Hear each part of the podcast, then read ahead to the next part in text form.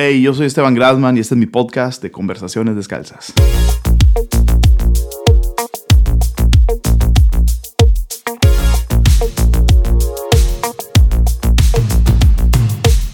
Donde en cada episodio me doy la tarea de desmenuzar la mente de una persona que admiro.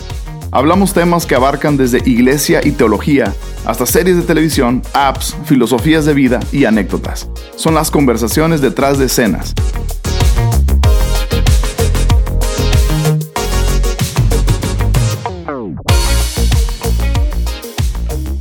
Hey, ¿qué onda? Esteban Grasman aquí. Este es el sexto episodio de Conversaciones Descalzas. Gracias por todos los que han apoyado y que han compartido en redes sociales. Y estoy, bien emocionado de ver la, la, comunidad que se está juntando alrededor de estas conversaciones. Creo que todos nos identificamos y todos tenemos la necesidad de estar descalzos cada cierto tiempo. Y esta conversación que, estás a punto de escuchar uh, es muy original, ¿verdad? Por varias razones. Una es que la grabamos al aire libre uh, en, en, Santa Monica, California. Uh, vas a escuchar los ruidos de, afuera, pero me, me, encanta a mí la idea de que podamos tener conversaciones en donde sea. Y, y, la otra razón por la que es muy original esta, esta conversación es que es con Emerson. Y Emerson es un tipo extraordinario que le agrega tanto sabor a, a, cada pregunta que se hace. Y el diálogo y la conversación a donde se lleva me fascinó. Y yo conocí a Emerson hace, hace algún tiempo atrás. Lo conocí en redes sociales. Uh, lo conocí eh, por ese medio, pero la primera vez que lo conocí en persona estuvimos en un evento de Mosaic. Él es uno de los pastores de Mosaic Church. Uh, y fuimos a ver la grabación de, un disco, de uno de los discos de Mosaic, Glory and Wonder, Mosaic Music. Uh, y, y, me acuerdo que me impresionó tanto uh, la manera sencilla y la manera de... La manera en la que Emerson quiere incluirte en la familia a la que él pertenece. Eso, eso lo amé. Y ahí, nos conocimos por primera vez, desarrollamos una amistad. Um, y él, él es uno de los pastores uh, de Mosaic Church y es, está con la camiseta puesta. Uh, Mosaic Church es, es, una iglesia muy distinta a creo que todas las iglesias que, que uno puede conocer. Eh, están en Hollywood Boulevard para empezar, que eso es extraordinario. Y están alcanzando artistas, están haciendo iglesia de una manera tan diferente y tan única, porque están alcanzando a personas que nadie más está alcanzando. Y es, es una vibra muy, muy artística, muy emergente, muy innovadora. La música que están sacando ahora es increíble. Uh, eh, Mosaic Church es pastoreada por Erwin McManus y este es un arquitecto de cultura, es un autor extraordinario y ha levantado una tribu fascinante en Los Ángeles. Y uh, yo he escuchado, hace muchos años había escuchado de Mosaic y ahora tener un contacto más de cerca con ellos es fácil ver cómo han generado una influencia a nivel nacional e internacional y cómo esta tribu están haciendo cosas uh, únicas. Y, y tuvimos una conversación en Santa Monica. Paco y yo fuimos para allá. Uh, Paco es el productor de Conversaciones Descalzas, el mejor tipo que existe, búscalo en redes. Y pudimos platicar con Emerson, uh, compartir un café en inteligencia, estar en un servicio de Mosaic Venice. Fue un muy buen día que generó una muy buena conversación. Así que aunque fue al aire libre, estamos descalzos en nuestro corazón. So disfruta esta conversación con Emerson.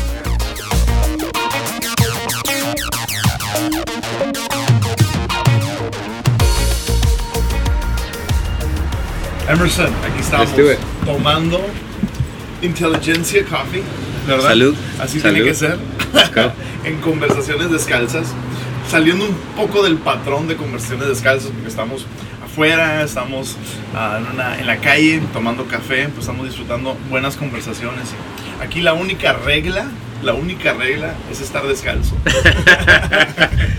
Lo sacamos. No, aquí estamos bien. Uh, vamos a hacerlo en sentido Okay. figurado. Let's do it. Descalzo honesto, ¿no? ¿Y ¿Qué onda, Emerson? ¿Cómo estás? Muy bien, muy bien, gracias. La verdad, pensando en esta entrevista, Yeah. la verdad que es un honor y yo debería entrevistarte, entrevistarte a ti porque eres una leyenda. Mm, Eh, Not even. look up to you a lot. ¿Cómo crees? No, no, es, es, es padrísimo estar aquí, estar aprendiendo y estar tomando café. Y, um, yo quisiera empezar, cuéntame tu historia, porque eh, eh, sé de ti, nos conocemos, y, uh, te sigo en Instagram y Sí.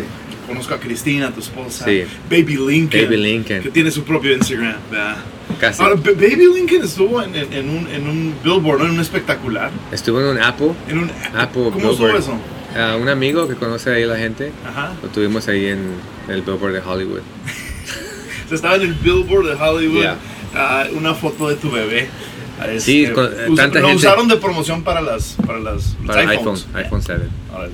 Ya, las fotos. Típico. Típico.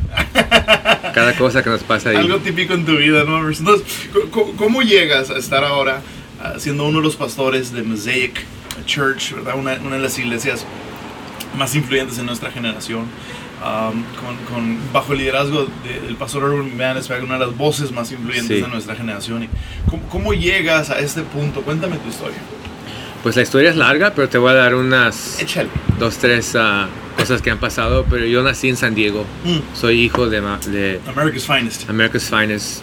Nací en San Diego, que es una locura que me fui de San Diego, porque nadie se va de San ¿Quién Diego. se va de San Diego? ¿A LA? Todos, todos se mueven a San Diego. Sí, señor. Pero nací en San Diego, de, mi mamá es de Tijuana, Yes. de la linda ciudad de Tijuana, ¿Cómo no? y mi, y mi papá es de Bolivia. Entonces soy mitad boliviano, mitad mexicano. Eh, De ahí viene tu apellido. El apellido, de- mi, papá, es mitad boliviano y mitad alemán. Ok. Entonces el apellido es Novotny. Novotny. Novotny. Y en Estados Unidos se tradució a no, Novotny con la W, Ok. pero en Alemania se usa la W, Ok, pa- Novotny. Pero aquí nos decimos Novotny. Entonces, es una buena mezcla. Buena mezcla. Papá, eh, es, eh, su mamá es indígena, inca, Bolivia, de las montañas. No, te- ah, fue huérfana. Y eh, mi abuelo fue alemán, estuvo en la guerra, se fue de la guerra, Mm. llegó a Bolivia. Mi papá se fue de Bolivia del joven, llegó a. San Diego. Tengo a mi hermana Sara, mi hermano Carlos. Yo no crecí en la iglesia. Mi papá siempre solamente me enseñó a ser buen, ah, una buena persona No, moral, ética. moral. Su papá fue alemán, entonces le enseñó mucho a trabajar. Ok, trabajador. Eh, para él todo era trabajo y no mientas y no robes. Persona buena, buena persona. sí. Ah, su mamá siendo inca, siendo indígena, también quería más en el sol, naturaleza. No había religión en, en su background. Mm. Pero con mi mamá resulta que la mamá de mi mamá era cristiana. Entonces mi abuelita Manuela En Tijuana. de Tijuana, ella fue el- como el pilar de la familia. Y por ahí entró el evangelio. Entonces tú creciste con alguna noción de evangelio. Crecí con un... Me acuerdo... ¿Algún temor de Dios? No temor, pero más como ah, algo que íbamos para Navidad Ujú. a la iglesia. Y me Ok. acuerdo que, que no me gustaba. Porque eh, se me hacía... que me, me acuerdo que me dejaban en, en salones o yo me dormía bajo la banca. Pero sí hubo, hubo un roce con, la, con, con cristianismo. Ah, muy joven, muy chiquito. ¿Qué te frustraba? de- De chiquito, la verdad, ni entendí qué onda, pero me acuerdo que había muchos gritos, había mucha, mucho ruido y me dormía bajo las bancas. Creciendo, mi papá y mi mamá nunca nos llevaron, nunca fue parte de mi historia, pero a los 16 años Mm. resulta que yo fui a una iglesia persiguiendo a una muchacha y por ella entré a esa iglesia hispana En San Diego. Ok. una iglesia hispana estaban cantando canciones que nunca había escuchado, estaban tocando música que nunca he escuchado, Mm. Eh, no había atmósfera, no había humo, No había luces. no había luces, No había pantallas LED. era- no había pantallas LED, era, parecía una oficina de dentista, super bright, o sea, como todo brillante, pero el que estaba tocando la, el piano era mi amigo de béisbol, Ok. Entonces hubo como una conexión con él. ¿Tú sabías que él iba a la iglesia? No, no, yo iba por ella. Ah, yo no pero- conocía a nadie. Buscando la chava. Yo fui por metiche porque no creí, no creía que iba, que iba a ir a una iglesia, porque yo Ajá. nunca había conocido a nadie Wow, que iba a una iglesia. claro. Entonces yo fui siguiéndola. Resulta que llegando a la iglesia, aunque no hubo nada así que me llamó la atención, Mm. la presencia de Dios fue, fue algo tan fuerte sentir la presencia de Dios que, que caí a mis rodillas. Mm. 16 años llorando, Mm. no sé ni qué me pasó. Y me acuerdo desde, desde chico, sentí como una mano en mi espalda ah, y sentí una paz, tal vez que toda mi vida estaba buscando. Entonces de ahí empezó mi amor por Dios. 16 años. 16 años. Ok. Entonces, ¿tú eh, te- te comprometiste inmediatamente a la iglesia o Sí, entonces resulta que eh, es- escuché... a ah, Cristo te comprometiste? eh, me, me comprometí 100% a Dios, ah, se- sentí un llamado muy, Ok. muy, muy, muy pronto, algo muy raro que no sabía ni qué era ese llamado. Sí, a- ahora lo distingues. Algo ¿no? distingo, pero me acuerdo aún pensando hoy en lo que vivo hoy que yo nunca recibí a Cristo formalmente. No hubo una mano que Nadie levanté, te dirigió en una oración. nadie me dirigió, pero algo sucedió dentro de mí. Eso es real, eso es real. Y, y- y eso me hace, me, hace, preguntar cuánta gente Wow. ha tenido experiencias con Dios Mm. que no han sido formales o como pensamos que deberían ser. Porque para mí no resultó hasta en un campamento que yo ya era líder de jóvenes. Wow. Yo ya estaba, a, a los meses me pusieron de líder, dejé todas mis novias porque yo era Casanova total, puras novias, era Puras mi vida. Hairspray Yeah. y, y novias. Venga, Y- Don Juan, y, Don Don Juan. Juan. Y me la pasaba en eso y, y ahora resulta que conozco a Dios, mi vida cambió, yo quiero ir a estudiar la Biblia, me metí súper a, a- a la iglesia y todos, me- mi, mi familia no era religiosa, no era del cristianismo. Y me decían, pues, ¿qué onda? ¿Qué te pasó? ¿A dónde te metiste? Y no, me acuerdo escuchando música como Torre Fuerte, Ah, música ah, que, que en ese entonces impactó mi vida. Torre Fuerte era. Porque yo buscaba algo diferente. Sí, Y sí. de- desde el principio me di cuenta muy pronto Mm. que mis amigos no querían venir a donde yo había conocido a Dios. ¿Cómo se llamaba el lugar? ¿Te acuerdas? Sí, se llamaba El Arca. El Arca. El Arca. Y, y sigo siendo amigos con el pastor de ahí, Increíble. ah, amigos con sus hijos, Increíble. somos amigos. Ah, entonces, yo, mi primer, me acuerdo mis primeros pensamientos de la iglesia es que yo quiero ah, que mis amigos experimenten esto. Los traía y decían, no way. Me decían, eso está súper raro, bro. ¿A dónde me ¿Qué, te trajiste? qué se te metió? ¿Qué se te metió? Sí. ¿Por qué vienes aquí? ¿Por qué la gente está llorando? ¿Por qué gritan? Oye, preguntas muy válidas. Muy válidas. Yeah. Entonces resulta que se me ocurrió una idea por, por medio de gente como Torre Fuerte, Mm. que estaban rompi- rompiendo Esquemas. esquemas Paradigmas. en ese entonces de que si abríamos un lugar como un coffee shop. Entonces yo abrí un lugar, con- a los 18 años, abrí un lugar con un amigo que se llamaba Soul Jam. Soul Jam. Soul Jam. ¿San Diego? San Diego, North Park. North Park. Que Hipsters. ahora es hipster. Ay, ¿qué era? Ah, ah, prostitutas Oh. y, y- y- y drogas. Ahora es Era lo peor. Wow. Pero había un local. Entonces abrimos un local y se nos llenaba los viernes. Y ¿Qué ese, ese entonces tocaba POD. Come No era nadie. POD. ¿Sunny? Sunny era una guitarra y, y su, y, su, y, y su primo, Wov, Yeah, eh, yeah. estaba Marcus. No, no era nadie. Switchfoot tocó. Pero no eran Switchfoot, eran nomás- éramos locos que queríamos hacer algo. Wow. Ahora resulta que esa iglesia hispana me echó. Mm. Me echaron de la iglesia porque no entendían Yeah. que podríamos tener un, lo- un local con música, Como rock. P.O.D. guitarras, baterías, Yeah. plataformas. Teníamos una disco ball. Abri- abrimos un café que no sabíamos ni qué estábamos haciendo. Pintamos el lugar súper raro.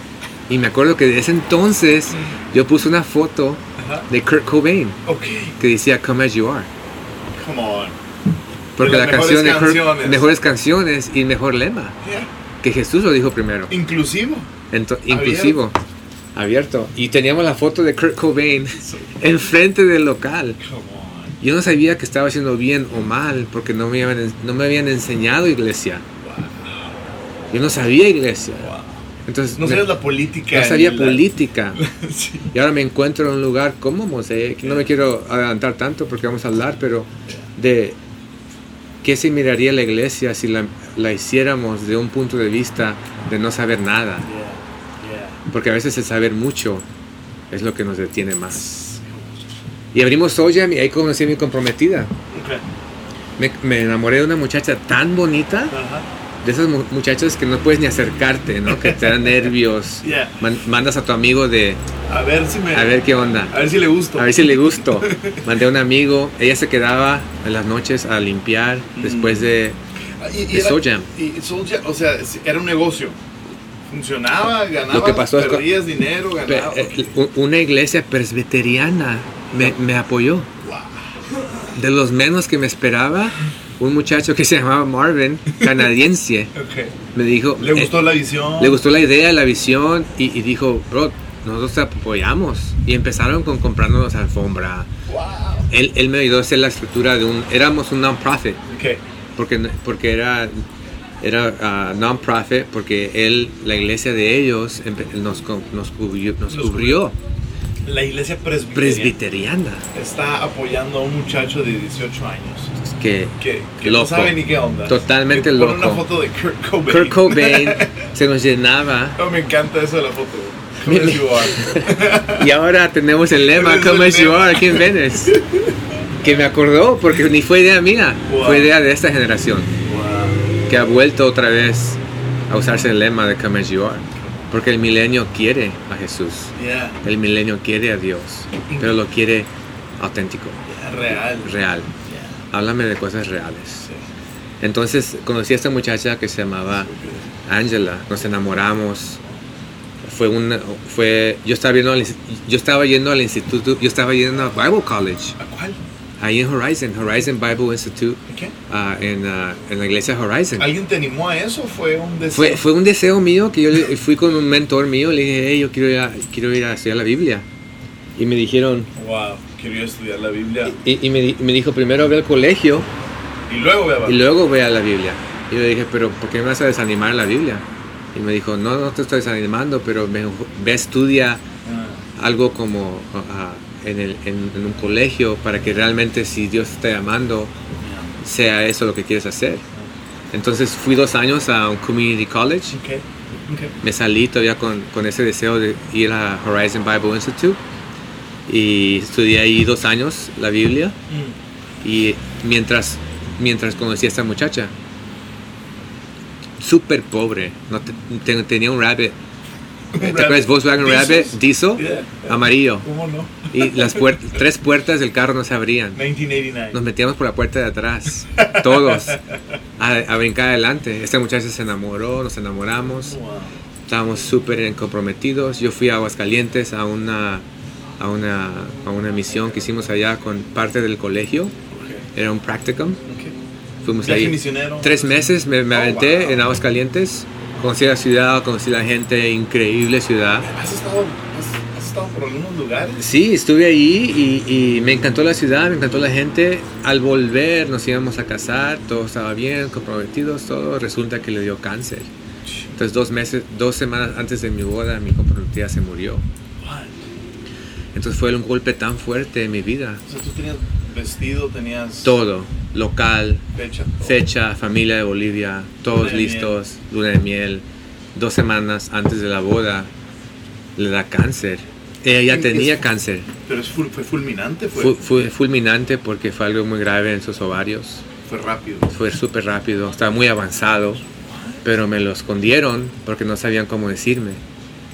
Entonces Fallece dos semanas antes. fallece, ¿Y tú qué tienes? ¿18 años? No. 20, ya para ese entonces ya tenía 20, 20 años. Entonces a los 20 años resulta algo tan fuerte en mi vida y ¿Cómo yo reaccionas? ah, reaccioné de muchas maneras, como te imaginas, ¿no? Si alguna vez has sentido ah, que alguien quiebre contigo y te duele el corazón, es como mil veces Yeah. un dolor que no puedes volver a amar o ver a alguien que te ibas a casar. Entonces, como, como muchos, ¿no? Le, eché la culpa a Dios. Me alejé muy, muy lejos de Dios. Me fui súper lejos. Como les te dije que mi familia es de Tijuana. ¿Te Ah, a Tijuana? no, pero todos mis tíos estaban con saharianos. Todos mis tíos estaban conectados con la mafia. Entonces, yo había pasado esa vida porque conocí a Dios a los 16. ¿Sabías, Entonces- habías probado un poco esa vida? ¿no? No pasado, pero como am, Ah, evitado. evitado, Ah, ok. porque conocí a, a Dios. Wow. Pero ahora a tus 20 años. A los esta 20 decepción, resulta decepción, yo casi me quiero morir, yo me quiero matar, yo nunca había sentido suicidio. Y yo sé que de suicidio no se habla mucho en la iglesia. Yeah. Yo lo uso mucho en mis mensajes porque yo lo he vivido. Porque yo miraba de otro... ¿Consideraste quitarte? Claro, porque fue un dolor tan fuerte de no poder de no entender. Porque resulta que en la iglesia donde yo había conocido a Dios me habían enseñado que si tú sigues a Dios, todo va a estar amazing. Que todo, Color va, de rosa. todo va a ser color de, de rosa. Tu vida va a ser increíble. Tú sigues a Cristo, no te, no te preocupes. Yeah. Todo te va a ir a lo máximo. Y resulta que se murió. No entendía yo cómo tomar este, e- esta situación. ¿Tuviste gente a tu alrededor? o- Tuve gente que me quiso apoyar, otra gente que, que también ah, decían cosas raras en la iglesia, Ok. de, de que no entendían. Ellos, ellos pensaban que yo había terminado, entonces yo no quería escuchar eso. Entonces me alejé. Sin saber la verdad. Ahora no las culpo. Yeah. No culpo a la iglesia ni a Dios porque no entendía que la vida es vida y hay enfermedad. Y, y la verdad Jesús no vino a sanar toda enfermedad, Mm. vino, vino a sanar el alma. Wow. Porque si hubiera sanado toda la enfermedad, había sanado a toda la gente que pasó cuando estaba aquí. Pero pasaba por ellos, ¿no? Y no los sanaba. Había sí. Había muchos que los miraba y no hacía. Entonces para mí fue algo que ella, ella pasó, se murió y, y yo quedé muy lastimado. Me alejé tanto de Dios que terminé en la cárcel federal. Porque me metí en las drogas, me metí... Y todo, po- po- todo poquito, ¿no? Yeah. En Tijuana, En Tijuana. en fiestas. Que vente, se llamaba la Plaza del Zapato. ¿Cómo no? La Plaza Ahí del. Zapato. Ahí sí. y, y todo empezó porque me encanta la música en vivo. Yo toco guitarra, Mm. toco la batería, percusión. Me- me- aprendí en la iglesia. Digo, y Dios había usado eso para crear algo como Soul Jam. Como Soul Jam. Pero ahora la tú estás creatividad. usando mismos- Sí. Y en Soul Jam es donde conecté mi experiencia con la construcción Ok. Y la creatividad. Wow. Wow. Porque mucha gente cree que la construcción es un trabajo aburrido. Yeah. Porque nunca han podido conectarlo. Con que, algo artístico. que un, que un craftsman es un maestro Yeah. de su, de su arte. Mm, mm. Alguien que hace muebles es un artista. Sí, señor. Alguien que hace, alguien que pinta, todo eso es artístico. Mm. Yo aprendí a hacer construcción por necesidad, por trabajos Sí, sí, sí. de, de joven, de yendo a la, a la escuela. Mi, mi papá siempre me enseñó a usar mis manos, porque mi papá es ingeniero civil en Bolivia. Entonces él usa sus manos, mecánica, es todo. es- nací, callos. Yo nací con un papá que agarra la pala, él agarra el pico, ayúdame a hacer cosas. Ese era mi papá. Entonces yo cuando agarré Soul Jam, yo hice toda la remodelación. Ok, ok. Con amigos que tenían ¿no? la conexión. Yeah. Todo, todo latino conoce a alguien, ¿no? ¿Seguro? A Ey, donde conoce, a alguien que hace electricidad, sí. Todo, todo mundo tiene un tío. todo mundo tiene Un tío. Sí, sí, un pariente. un ¿no? pariente. Un y primo sigo, o algo. sigo con esa fama que aquí en, en Los Ángeles conozco a todos. Conozco a todos. Conozco a todos. Oye, tú estás en la cárcel. ¿A qué, a qué edad caíste a la cárcel? A la cárcel caí como a los 22 años. Me dieron me- Viviste recio. me- muy años. recio. Me agarraron con 7.5 kilos de cocaína ¿En, en la, en la en, frontera? en San Diego. Allá del otro Ya lado. al otro no lado. No, en, San Diego la habían, habían cruzado drogas. Ok. Y Te siguieron. Te... me- la persona me las trajo a mí. Entonces ya me agarraron a mí y me dieron. Yo estaba mirando 17 años por la cantidad. Por la cantidad simplemente. Wow. Mi mínimo eran 10. Ese, ese valor en la calle, ¿cuán- ¿de cuánto era? Éramos, eran como 2.5 millones de dólares. 2 millones en la calle. Entonces yo caigo en la cárcel, me quieren tirar todo el libro, Wow. pero resulta porque no tenía yo pasado, porque Ningún antecedente. ninguna ni un ticket de, Wow, de manejo. de manejo. Eh, Y ahora me encuentro en la cárcel federal, en lo máximo. y otra vez resulta mi vida de un golpe de perder a alguien que yo amaba, ahora a un golpe de la cárcel, sentado en cárcel federal. Me acuerdo llorando en, mis, en mi celda. Eh, Fue un golpe tan fuerte porque yo sabía que no me habían creado hacer eso. Yo era mejor que eso. Yo conocía mejor. Y ahora ca- caigo aquí y todo por decir, lo voy a hacer una vez más. Wow. Lo voy a hacer una vez más. Última. La última. Y, y- y- y nunca es la última. Entonces, caigo allí, estoy llorando y me acuerdo que una voz en mi oído Mm. me dijo, yo nunca te dejé. Wow. Y de esa voz me agarré cinco años. No, no, no me dieron 17, no me dieron 10, Son cinco. 5 años. Pero a un joven de 21 años, 5 años, es, el mundo, es una la vida, eternidad. es la vida entera. Y lo que pasa en la cárcel es que agarras más años porque problemas. Entonces es como algo muy... ah, ¿Te viste en peligro alguna vez? sí, muchas veces en peligro. ah, ah, yo tuve que el, buscar un lado, tuve que buscar una pandilla, porque no puedes estar solo. Tienes que escoger tu raza. Es igual, Nadie se habla ahí. es igual afuera, ¿no? Es igual afuera. El racismo es súper fuerte, la política es súper fuerte. Wow. Yo me, me conecto con Dios otra vez. Y mucha gente dice, no, todos conocen a Dios en la cárcel. Pero la verdad es que todos conocen a Dios en desesperación. Wow. Entonces para mí no fue la cárcel, sino que fue un momento tan profundo en mi vida que no importa dónde estés, tienes, ahí tuve yo que clamar. Entonces la gente lo dice como chiste, pero sí es verdad, porque it's the bottom. Llegaste y ya no puedes Sentiste- salir. Sentiste que era fondo. El fondo, el fondo, el fondo de, No- de no- mi vida. No, no tuviste el, el- el sentimiento, el pensamiento de con qué cara voy a Sí, buscar a Dios. sí, una vergüenza muy fuerte con la familia, amistades. Pero digo con Dios. Y con Dios, sí, por eso yo lloraba, porque yo, yo lloraba hacia Dios diciendo, ¿cómo pude llegar tan lejos? ¿Y cómo me vas a aceptar? Pero Él te buscó a ti, y es la cuando, y es cuando escuché la voz, que yo nunca te dejé. Y esa voz hasta hoy me, da, me hace temblar, porque nunca nos deja.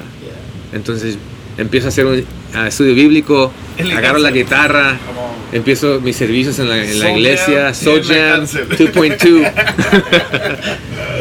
y empezamos, empezamos ahí, la gente, teníamos nuestros momentos con Dios, pres- con la presencia de Dios, Yes. increíble. Yeah. Y yo nunca me sentí parte de ser de esa clase, clase de humanidad, Mm, porque yo sabía que era mejor mm. y que muchas personas quieren vivir bajo su humanidad. Pero yo sabía que Dios me había hecho, yo, yo conocía la verdadera humanidad, Yeah. que es mi, mi identificación con Cristo. Yeah. Entonces yo, yo les hablaba a ellos de eso y lo más increíble que me acuerdo noches de hombres, hombres se van así, rudos, fuertes, que te pueden matar de noche, apagan las luces y llorando. Wow. Así unos gritos, unos Estás hablando llantos, de, de asesinos. asesinos, de lo peor, narcos, gente, gente terrible que al- en el fin tienen una emoción tan profunda y tan fuerte que todos buscan algo y unos, unos gritos de dolor. Imagínate divorcios, esposas que te dejan, niños que tú dices ya no quieres, que- ya no, ya no es mi papá. O sea, es una vergüenza El fondo. una el fondo. Y por eso doy gracias a Dios a amistades, a familia que me siguieron escribiendo. Y el milagro más grande que conocí a mi esposa, que es mi esposa hoy, un mes antes de irme a la cárcel. Antes. Antes. Una muchacha estudiada, Cristina. Cristina, Ok. que es mi única esposa, La- nunca he estado casado, es, es la única. La conoces un mes antes de que te agarraran con 7.5. No, un mes antes de irme a la cárcel, Ah, ok, ok, ok, ok. porque me habían agarrado Y estaba en el proceso. y estaba en el proceso, salí en fianza. Ok.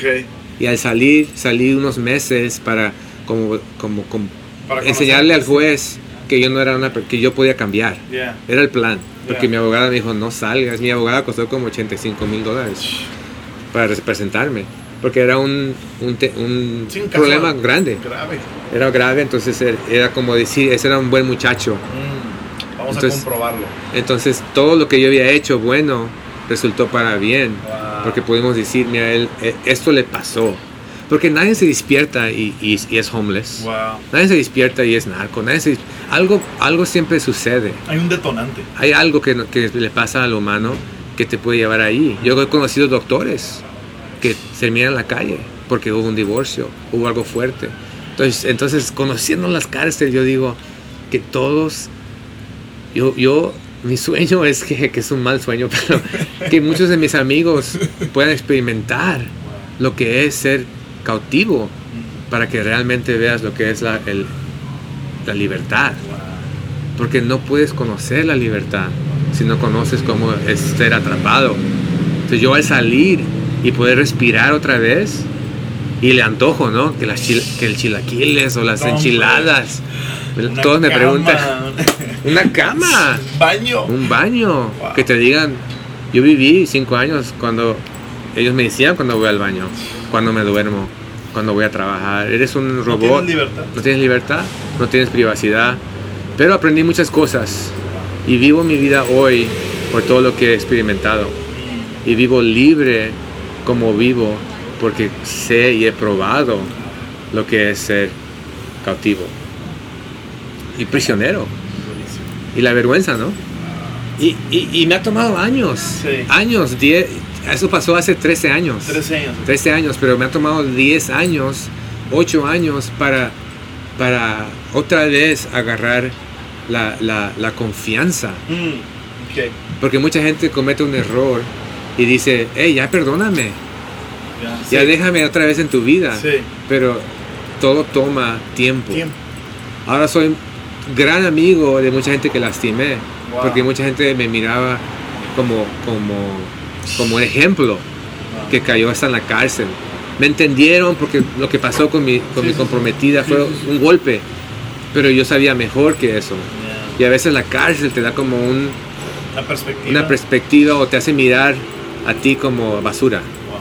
Entonces mucha gente sí me tiró y mucha gente de esa todavía no, ni hablo con ellos. Pero es ok. Bien. Los entiendo, me entienden y, y- y todos vamos para adelante. ¿Tienes, tienes recuerdos, tienes pesadillas, tienes... se- ¿Es algo que se queda contigo Sí, o es como un sueño? Como que... Lo que más me ha af- afectado ha sido el... Hay un término que usa el milenio que se llama ah, YOLO, ¿le dicen YOLO? YOLO, eh. Hakuna- Ah, es nuestro Hakuna Matata. YOLO o ah, ah, FOMO, FOMO. You only live once, ¿no? No, you only live once, pero hay un FOMO, Ah, ¿cuál es el FOMO que es el ah, Fear of Missing Out. Fear of Missing Out. Que empecé a sentir como un, un, una, ah, un sentir de que I was missing out. Eh, que no, no lo estabas experimentando. que, que, que, que Había algo que te estabas perdiendo de algo. Como que me sentía que me estaba perdiendo de algo. Yeah. Y era algo tan fuerte en mi mente. Y yo pensando, pero soy al lado del pastor Irwin. Ah, Tengo un equipo increíble. ah. Eh, eh, es- mi vida es, un- es, es totalmente un sueño que, que, que muchos de- desearí- desea- Desearían. desearían. ¿Y cómo me siento así? Entonces resulta que la cárcel me afectó. Porque cuando te quitan cinco años, se quitan seis años, ocho años, porque serán cinco en la cárcel y tres de probation, Totalmente. que estás en la- afuera, pero sigues súper preocupado porque te pueden volver a meter. Entonces, Cuidadoso. cuidadoso, tuve que yo ir a, a consejería, Ah, a, a- a- a- como pastor, como líder, como, pero yo soy muy fan de la consejería para pastores, para matrimonios. Yo, yo a muchos de mis amigos, porque es como un tabú. Totalmente. Oye, pero estás, yo fui como, no. como matrimonio recién el año pasado. Fui con mi esposa y hablamos sobre temas que teníamos yo y ella. Porque, porque y no eran temas, así mucha gente se asusta. Ay, ¿qué onda? Mejor ir antes. Prevenir. Claro, porque muchas veces vas and it's too late. Mm, mm. Mejor prevenir, porque lo que nos da la consejería es como una herramienta, una caja de herramientas diciendo es que tú tienes que ahora hacer esto. Mm. Y, y lo que pasa con el matrimonio hispano es que somos fuego, Sí. fuego con fuego, ¿no? Mi esposa es latina, apasionados, ¿no? Entonces la casa estaba muy caliente, la casa estaba es too hot, Yeah, dude, había muchas peleas. Entonces hay que bajarle eso. Y de ahí resulta que más pastores de Mosaic, otros amigos, empezaron a ir. Y tenemos a un consejero que es increíble, ¿no? Siempre hay que ir con alguien que... Pa- para ti, eso la consejería fue después de la cárcel, donde Claro, te diste cuenta de la claro. necesidad de. Sí, porque empecé a sentir eso de que, ah, que sentía que había yo... que I was missing something. Yeah. Y me ayudó él a mirarme y llevarme otra vez a dónde había pasado eso. La cárcel te, te robó sueños. Me robó sueños, me afectó mucho, pero ahora miro que también me dio sueños. que ahora estoy viviendo lo que vivo y puedo tener más gracia con la gente. Eso nu- a mí nunca me deja de sorprender cómo, cómo es real la verdad ¿no? de Dios. Lo que el diablo pensó para mal, Dios Mm, lo puede usar so para good, bien. O sea, yeah. eso es. Y lo, lo- suena como hasta un cliché a Yeah, veces, sí, sí. pero ves un caso como el tuyo y, y veo varios casos y es tan real ver a Dios hacer. Sí, hacer de algo así. No, me encanta, no, no sabía ese lado de ti. No sabía. Sí, sí, sí, muy, muy, ah, muy oscuro, Sí. pero la verdad que eh, yo creo que algo que yo creo muy profundo es que por, por medio de todo nuestro dolor, Yeah. por todo, eso- todo lo que hemos pasado, Mm. ahí es donde encontramos a nuestro verda- verdadero persona que está adentro, ¿no? Y Dios hace como una obra de arte Mm. de todo lo que has pasado. Y, y como dices tú, lo usa. Sí, lo uso. Algo que, algo que el enemigo pensó que te iba a matar. Y ahora miro mi vida y Esta, esta, esta mezcla de, de- de colores vividos, ¿verdad? Y toda esta, esta, esta combinación que Dios usa, usa el dolor y usa lo bueno y lo malo y nos hace ser más, más reales, creo yo. Sí. Entonces sa- sales, sales de la cárcel, ¿cómo, cómo- llegas ahora? salí de la, en LA, salí de la, Guys, we're actually gonna co- close in like 20 minutes, so just Okay. I just want to give you guys a heads up. Thank you. Awesome. Yeah. Estamos en vivo aquí. Está en vivo. En vivo. Venice, California. Ven, espera. Entonces resulta que lo que pasó fue que al salir de la cárcel salí con unas ganas de cambiar el mundo. Ok. Abrí dos restaurantes. Yeah. Te digo, mi vida es muy larga. sí, sí, Pero abrí dos restaurantes. Abrimos, era un steakhouse ahí en Chula Vista con, con, con full bar. Entonces teníamos restaurante, bar, lounge. Wow. Yo tenía 26 años Wow. y estaba ganando 140 mil dólares al mes Wow. de 26 años. Entonces ahora miré mi vida otra vez Mm. yendo a un lugar donde no debería ir. sí. Porque el éxito muy pronto te puede dañar.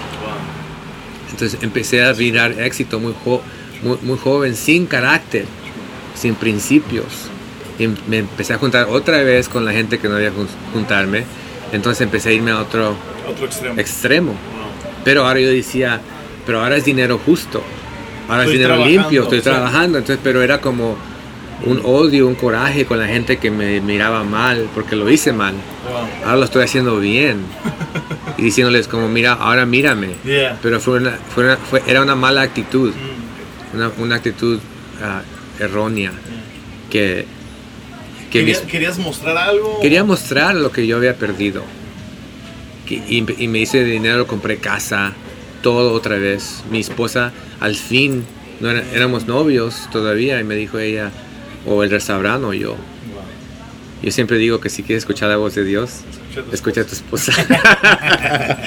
Entonces me retiré. No joke. No joke.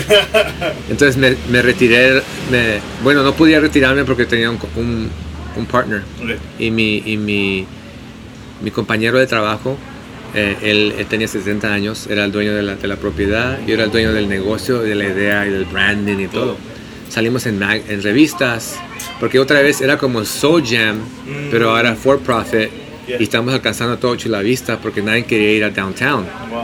Y teníamos una, un- un- un- una atmósfera de downtown ahí en Bonita Wow. en East Lake. Entonces venía toda la gente de East Lake, que en ese entonces se habían venido todos de Tijuana, Sí, sí, sí. porque había todas la- las la cosas, raza, todo lo que había pasado, en- estaba toda la violencia. se estaba viniendo a East Lake. Yeah. Todos, todos se venían a mi local, me hice mucho de dinero, ahora mi esposa me dice yo el negocio. Entonces yo creo que ser dueño de un restaurante, yo siempre he dicho que es casi como ser pastor, porque que te consume la vida. Totalmente. Es como, hey, nos faltó eso, nos faltó lo otro. Yo siempre Yeah. estás ocupado en un restaurante. Totalmente. Te, te mata. Pero la diferencia del ser pastor es que tienes propósito. Que vives una vida con propósito y significado, ¿no? Te cansas, pero, Igualmente. pero es vida. Sí, señor. Entonces salí de los restaurantes porque la ciudad no cerró. Eso fue un milagro. Fuimos a consejería eh, otra vez, pero de- para matrimonio. Eh, A consejería matrimonial, ¿no? O sea, Sí, sí, sí. Yeah, Ah, ok. Primero. La- las Las prematrimoniales. prematrimoniales que son normales, espero. No, no. Que todos, todos vamos. Entonces fuimos allí y, y, y, y- nos fue muy bien y yo me- eh, nos metimos otra, otra vez a la iglesia. Ok. Empezamos a, a- a los dos madurar. Yeah. Ella no era cristiana. Ah, ok. Ella me esperó cinco años sin ser cristiana. Es más cristiana Que tú. que cristiana. sí. Porque me esperó Cinco años. cinco años sin conocer a Dios. Y yo en cada letra, Te visitaba en la cárcel. cada mes, Y cada letra que le escribía, le decía, si quieres aceptar a Jesús, te repite esta oración. Wow. Y ella, me- ella siempre me decía, ya no me preguntes, yo no quiero recibir a Jesús. Yo le decía, pero tú necesitas a ese Jesús, Mm. porque yo voy a seguir a Jesús. Entonces, de la cárcel yo decía de Jesús. Al salir, miró que empecé a seguir negocio y no necesariamente a Jesús. Muy fuerte. Y, y no es que es malo hacer negocio, No. pero hay que tener saber carácter. Porque el, el dinero te puede Corromper. corromper. Entonces ella me dijo, yo el negocio, escogí a ella, gracias a Dios, escogí a mi esposa y, y mi vida cambió totalmente. Agarré otro trabajo de ser dueño de restaurante Ahora trabaja. a trabajar construcción. Así me, me acuerdo días, años, días en, en trabajo diciendo, ¿qué es esto? Me estoy muriendo. Pero dentro de mí había un sueño de que un día nuestra vida iba a ser algo. Mm. No tenía ni idea quién era Erwin McManus. No sabía ni de Mosaic, no sabía de iglesias, no sabía de nada. Pero un amigo en el Home Depot me dio su libro de Pastor Erwin McManus, ¿Cuál? Unstoppable Force, su primer libro. Leí ese libro y cambió mi vida totalmente, porque yo dije, por eso no conecto en la iglesia, por lo que dice este hombre. ¿Qué, Entonces, qué, qué de ese libro te, te marcó? más que nada es que, que la iglesia había, de, había como matado el espíritu creativo. Mm. Mm. que, que hubo una época ¿no? en la iglesia antigua que se escuchaba el arte, Yeah. ¿no? que se escuchaba Michelangelo, se escuchaba el- los edificios, las pinturas, todo lo que pasó con Picasso, todo eso nació en, en- en un movimiento tal vez religioso de iglesia Ajá. inspirado por la Biblia. Entonces llega el cristianismo y como que mata la imaginación. Se mete más en la intelección de cómo aprendemos y cómo hay que estudiar a Dios. Y yo En creo que en vez de Conocerlo. El estudiar Dios a veces puede ser un poco peligroso, porque nunca lo vas a entender. Entonces sales más la letra- confundido. la letra mata, ¿no? Claro, la letra matra. Pero cómo lo conocemos a Dios. Entonces, Mm. ahí leí ese libro y dije, wow, ese, es- eh, eh, ese, este- ¿quién es este loco? ¿no? ¿Quién es este tipo? Y, y- y en el libro decía que hacían una iglesia en un antro. Entonces, un día me aventé con unos amigos a mirar qué onda. Y, y ahí nació el sueño. Y yo abrí ahora otro lugar En San Diego. en San Diego que se llama Fuse. Ok. Fuse Lounge, en East Lake Alright. en una warehouse, 400, 500 jóvenes, todos los viernes. No era iglesia, era arte, Ok. porque yo estaba, yo estaba como, Enfocado. no sabía cómo conectar con la iglesia, no sabía, no sabía ni a dónde llevar a estos jóvenes que estaban fumando marihuana, tomando, ¿A dónde los llevo? a dónde los llevo. Ah. No cabían en un youth group normal, pero, pero me seguían. Iban a- entonces yo empecé a ir a antros porque ya tenía la conexión de antros. Iba a antros y llevábamos Biblias pintadas, Wow. llevábamos arte y llevamos y empezamos a, a- a llevar a gente que estaba borracha a sus casas Mm. como como como un raite no para que no chocaran ellos hacer cosas así súper locas que, yo- que yo decía cómo podemos ir a la gente a la gente que no está yendo a la iglesia entonces íbamos hacia ellos y empecé a hacer eventos de arte dentro de ar- antros seculares y hacíamos arte positivo con muchos artistas de San Diego, Los Ángeles, gente que en ese entonces me decían, estás loco, no puede ser que estés haciendo eso. Entonces ahí nació el sueño de, de- y conocí al pastor Erwin. En, en un evento. Ah, lo conocí por medio de otra persona que fue a un evento mío Ok. en un antro Ok. de una, bar- una cantina que se llamaba Posh. Mm. Y esa cantina está de, una- de un amigo mío que se llama Javier, que no, conoce, que no es creyente, pero nos dejaba hacer arte. Mm. Y hacíamos, repartíamos Biblias y todo. Y, y una locura. Fue una, un muchacho que se llama Derek, que ahora es pastor de Mosaic San Diego. Y yo abrí Wow. Mosaic San Diego con Derek. Ok. Conectamos Fuse con Con Mosaic San. Diego. Y ahí empieza Ahí Mosaic San a Diego. esta tribu. Y ahí me conecté con esa tribu. Wow. Y por años no conocía yo al pastor Erwin. Yo escuchaba, él escuchaba de mí. Sí. Y un día agarraron el edificio de Hollywood Yeah. y uh, necesitaban a alguien que lo remodelara. A un, a- neces- necesitaban a un, a un, A un según ellos decían que ocupaban a alguien que lo- un- a un diseñador, Ah, ok. pero yo decía debe haber mil diseñadores en Hollywood. Claro. ¿Por qué yo? Es Hollywood. Entonces, al fin del caso, lo que necesitaban era un mexicano que trabajara muy duro y que hacía mucho con poco. Con poco. sí. Entonces, ahí yo llegué. Creativo como solo un mexicano. Como solo un mexicano. Las mexicanadas. Y de ahí nació Mosaic Hollywood. Yo me acuerdo llegando a esa locación, conocí al pastor, súper intimidado yo. Ya había leído todos sus libros, era súper fan. Lo conocí, el más humilde, el más amable, persona más increíble. Me dijo, vente, quédate en mi casa. Crazy. ¿qué hacemos? Yo decía, ¿yo? ¿Cómo que qué hacemos? Y no sé ni dónde me, me nació, pero le dije, ¿qué quieres? ¿Con qué te quieres quedar del edificio? Me dijo, las sillas.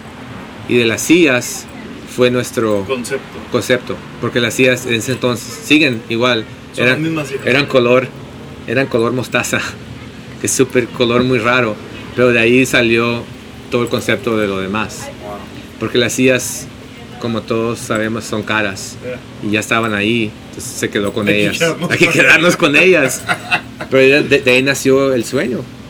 Y hemos tenido experiencia tras experiencia, la iglesia ha crecido, como nunca Mosaic, realmente la locación es tan importante Esa para una iglesia. Yeah. Ubicación, ubicación, Ah, ubicación. Yeah. Y la gente no entiende muchas veces. Una, conoce a tu gente, a quién quieres alcanzar, Sí. porque no, no vas a alcanzar a todos. Mm. Tienes que conocer a tu tribu y qué gente vas a alcanzar. Entonces Mosaic, yo creo que Pastor Irwin por primera vez se sintió bien en su propia piel, porque Hollywood, él le ha dado la vuelta a, toda, a todos Los Ángeles. Empezó East, East LA ¿Qué año empezó Mosaic? hace 25 años, Sí. 1990 y algo. Wow. Empezó Mosaic Y y anduvieron por todos lados. anduvieron como vagabundos por todos lados, como Moisés dándose vueltas. Y, y, y ahora llegamos a Hollywood y estamos ahí ya 6 años, 7 años. Hollywood Boulevard. Hollywood Boulevard y La Brea. Esquina epicéntrica. Épico. Épico. Yeah. Increíble. La iglesia ha explotado de números increíbles. Ah, y, y bau- bautismos, salvaciones, Salvación. y- Influencia. influencia. No sé, hemos estado ahí con Kanye West, Rihanna. Rihanna vino en lágrimas, lágrimas Rihanna diciendo, Wow. escuché que hay un lugar en la ciudad que aceptan a todos. Wow. Come as you are. ¿Me aceptan a mí? Y yo, like, claro que sí. Le quisimos dar asiento especial y no quiso. Wow. Quiso estar a- con su, atrás con sus amigas. Sus amigas la trajeron y ella sigue viniendo. Y la vida de, de ellos solamente Dios sabe. Para nosotros es aceptarlos, amarlos y conectarla con gente madura de la iglesia, con mujeres que la pueden ayudar, que la pueden Levantar. guiar, a levantar. Y viven, viven otro, en otro mundo. Kanye West estuvo con nosotros, también increíble. Sus manos levantadas todo el servicio. Wow. Hablé 20 minutos con él varias veces. El tipo humilde, Mm. humilde, humilde. ¿Qué, qué buscan? Buscan. Yo creo que- ¿Es la aceptación? Más que nada, muchas veces nos olvidamos que su creatividad nació en la iglesia. Mm. Es, eh, son, son personas que salieron de la iglesia. Mm. De ahí, ahí aprendieron a cantar, ahí aprendieron a, a- a- ahí nació de Dios como la creatividad que tienen ellos, pero no, la iglesia no, no supo cómo sostenerlos, Yeah. porque la iglesia es conocida muchas veces de condenar, Yeah. Estás Juzgar. mal, juzgar, ¿cómo vas a hacer eso? ¿Por qué piensas así? Y, y tienen dones muy fuertes. You know, Kanye West, hablando con él, me dice, ah, yo, yo, yo, yo- yo escucho sonidos y los miro en color. Entonces, él- ese, es, ese es científicamente un don, que él es Sonidos. en color. Entonces él escucha sonidos y mira colores. Hay gente que existe que tiene eso. Ahora eso también los, los, los trauma, Mm. porque escuchan todo. Sonidos que tú y yo no escucháramos. Otra ellos los, miran, otra frecuencia. Y hablando de frecuencia, algo muy importante de Mosaic. Mm. En, en nuestro corazón eh, está que queremos alcanzar a un mundo que está que quiere a Dios, Mm. que, que, que- que está abierto a conocer lo que es Cristo. Pero no entiende a la iglesia. Hay un fenómeno que existe en el mar. Una ballena que le llaman el lonely whale, la ballena solitaria. Esto es un fenómeno que los científicos no entendían por qué hay una ballena en el mar que vive sola, Sin comunidad. sin comunidad. La estudiaron y se resulta que esta ballena canta, porque las ballenas cantan, ellos se comunican por canción. Canta a una frecuencia de 52 Hz. 52 Hz es, es la frecuencia que tienen esta ballena solitaria. Las demás ballenas en el mar cantan a 85 Hz. Ellas se escuchan, se conocen. La canción es común para ellas. Mm. La ballena solitaria vive toda su vida mirándolas, queriendo hablar, pero no pueden. La iglesia está cantando a 85 Hz y el mundo canta a 52 Hz y no se pueden comunicar. El mundo quiere, tiene hambre, fueron creados para conectarse, pero no se entienden. Entonces en nuestros mensajes, Mm. como preparamos co- conversaciones, Sí. como damos nuestras prédicas, siempre metemos 52 Hz. Yo te estudio a ti, yo te escucho tus prédicas, ah, especialmente porque amo Latinoamérica, pero Yeah. eh, tú tienes mucho de eso. Sacas ejemplos Contemporáneo. contemporáneos que están hablando a una generación que, que le llama la atención. Mucha gente dice, no, pero es que, es que ah, e- eso es muy relevante. Ajá. Si no es relevante, es lo mínimo de ser la iglesia. Sí. Por lo menos ser relevante. Yeah. Somos llamados a ser innovadores. Wow. Estás enojado porque soy relevante. Hay otro paso. Hay otro paso So que Dios te creó a ser el relevante. ¿Por qué no podemos hacer mejor arte, Innovar. mejor películas, Mm. el mejor, el mejor sonido, el mejor eh, artista? Aquí en Hollywood me han, me han ofrecido poner mi, mi, mi vida en película. Yeah. Y no en Hollywood, pero cristianos. Yeah, yeah. Yo no quiero hacerlo.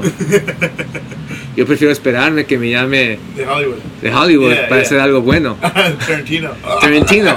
Ahora, no está hablando malo porque mucha gente dice, oye, Mosaic está enojado con la iglesia. No estamos enojados con la iglesia. Mm. Estamos frustrados Ujú. que la iglesia no entiende. Que hay un mundo que sí quiere, Pero, nos miran que vivimos bajo la potencial de Dios. ¿Cómo puede ser que los predicadores en la iglesia Yeah. Hagan que la gente se duerma.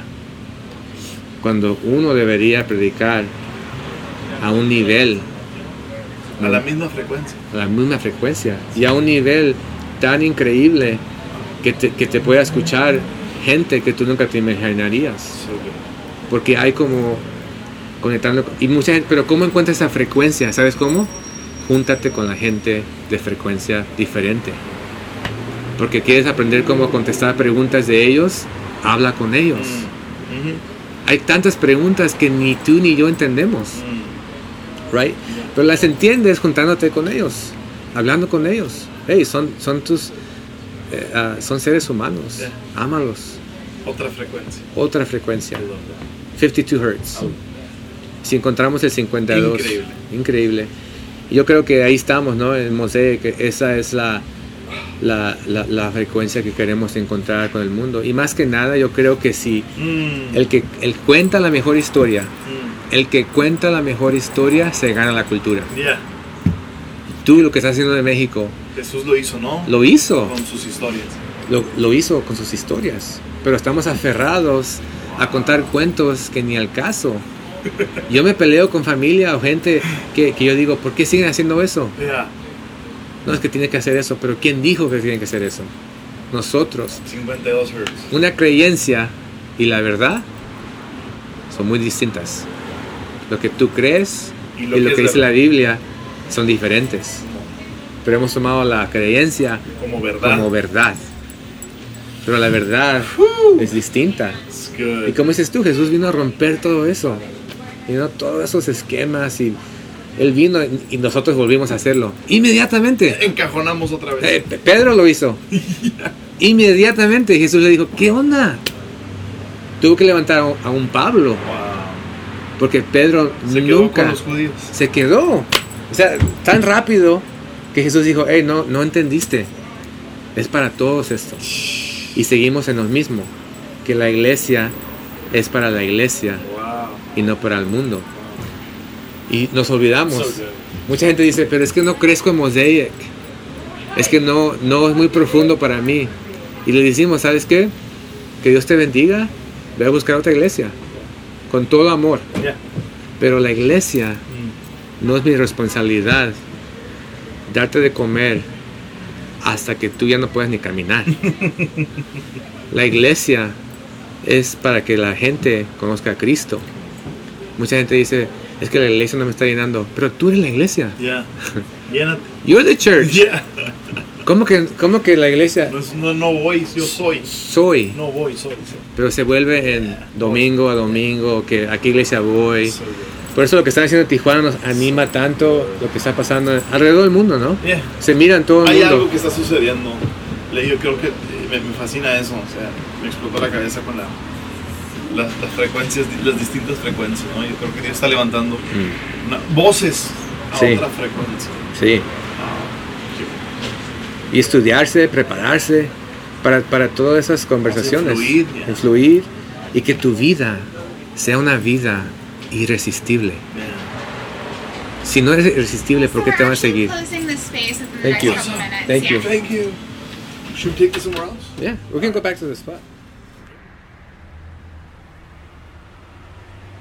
Como pueden ver, nuestra conversación aquí fue ah, interrumpida un poco y estábamos a la orilla de Abbott McKinney en un oasis creativo.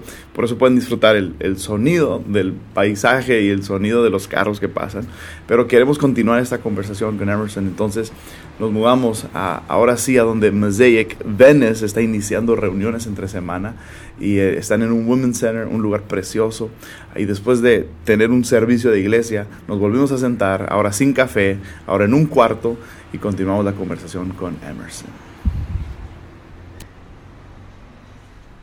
Oye, algo que mencionabas um, em, es, ah, hablabas de cómo la cultura de Mosaic ha- ha- incluso ha sido abierta y atractiva más bien como para celebridades, deportistas. Y, Sí. ¿Cómo manejan eso? Ah, es algo muy peculiar, es algo muy único. um, ¿Cómo manejan? ¿Qué cultura han creado? ¿O cuál es el, el- el acercamiento con esa gente? ¿Cómo funciona?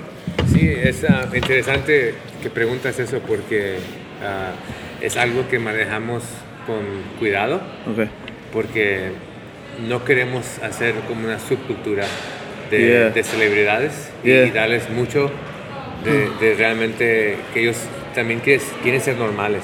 Sí. Como te contaba, cuando viene Rihanna, no, no quiere un lugar especial, no, Yeah. quiere sentarse enfrente, no quiere fotos. Yeah. Y la verdad, Pastor Erwin nos ha prohibido sacarnos fotos con gente famosa Oh, wow. porque no quiere él, ah, am, aunque poco a poco se ha vuelto un poco más normal. Más normal, sí. Pero es, es por medio de relación, Okay. no por medio de que, "Hey, mira quién está aquí, hay que sacarnos la foto. Es Mm, más... mm. ah, es más por medio de, de amistad, Ok. si se hiciera. Okay. Pero sí protegemos esa área. ¿Son intencionales? Intencionales más que nada porque la gente no sabe cómo actuar sí. con ellos. Sí. Por ejemplo, vino Kanye, hizo un escándalo y, y aunque lo, lo metimos a escondidas, ah, fue una cosa, ha venido varias veces y cuando viene ¿Cómo, sabemos cómo es que viene. Es uno de mis raperos favoritos. Igual, Yeah. igual, o sea, yo el- hace como un año que lo conocí, dos años que lo conocí, me quería desmayar, ¿no? Porque toda mi vida ha formado mi mis pensamientos, Wow, su wow. música, Yeah. lo sigo mucho. 100%. Y un, aún su fashion, ¿no? Totalmente. Y llegó con Kim Kardashian, llegaron temprano, 15 minutos, 20 minutos antes del servicio. Oh, wow. Nunca sacaron sus celulares, Nice. totalmente enfocados, Conectados. conectados. ah, una, una gente muy, muy amable. Ah, nice. ah, son muy down to earth, Yeah. muy, muy, muy Los pies de la sencillos, tierra, yeah. pies de la tierra. Yeah. Él se manejó, su seguridad estaba, no sabíamos, estaba más, muy, no muy notable. Ok. O sea, tenía su gente, pero él estaba enfrente, front row, manos levantadas todo el tiempo.